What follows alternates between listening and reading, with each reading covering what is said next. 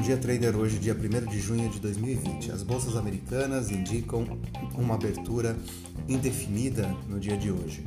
Depois de cair mais de 2% na madrugada, o S&P 500 agora retrai 0,28%, o Dow Jones 0,20% de queda. O índice do medo VIX uma alta de 3,56.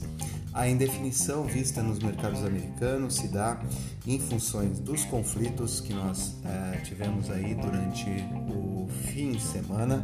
Né? Então, os mercados é, relevaram, inclusive na madrugada, os violentos protestos né, espalhados entre principalmente Nova York e Chicago.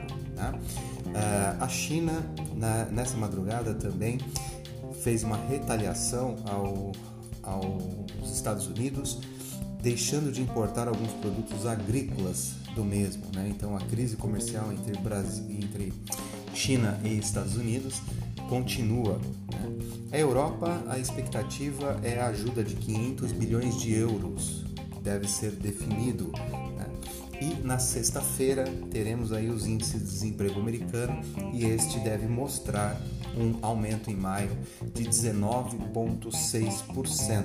Então, esse índice de maio uh, seria o maior desde 1930, época da Grande Recessão. Uh, na Ásia, os índices subiram. Né? O, Nikkei subiu 0,81%, Hang Seng subindo 3,36% nesse momento e o Xangai 2,21%. No mercado de commodities, petróleo WTI 0,20 de queda e o Brent 0,63 de alta. Então também uma indefinição no mercado da principal commodity, né, é, que pode influenciar os negócios aqui no Brasil, principalmente da Petrobras. Enquanto isso, no Brasil, Covid, né, ou seja, a, os números aí da, da pandemia do coronavírus, nós temos 514.849 casos em segundo lugar ainda no mundo, né? atrás apenas dos Estados Unidos e com 29.314 mortes até o momento e uma curva ainda ascendente. Né? Estamos chegando no que os especialistas dizem aí de é, pico né? Da, da contaminação. O Ibovespa, na sexta-feira, fechou em alta de 0,52% aos 87.402 pontos.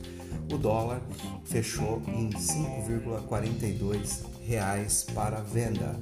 Enquanto isso, o principal índice de fundos americanos que acompanham o nosso Ibovespa, o EWZ, sobe 0,44, acompanhando é, a indefinição também das bolsas americanas e principalmente é, refletindo ainda né, o acirramento da guerra dos poderes políticos no Brasil entre executivo e principalmente o Supremo Tribunal Federal, que continua aí no engajamento para é, fiscalizar né, o presidente Bolsonaro. Né? Então o STF ampliou a frente de investigação aí contra é, o presidente Bolsonaro. Né? Nós vimos aí também no fim de semana é, campanhas né, e manifestações pró-governo e contra governo. Então, nesse dia nós teremos um impacto nos mercados financeiros, vindo principalmente do cenário interno. Então, o cenário externo não agrada,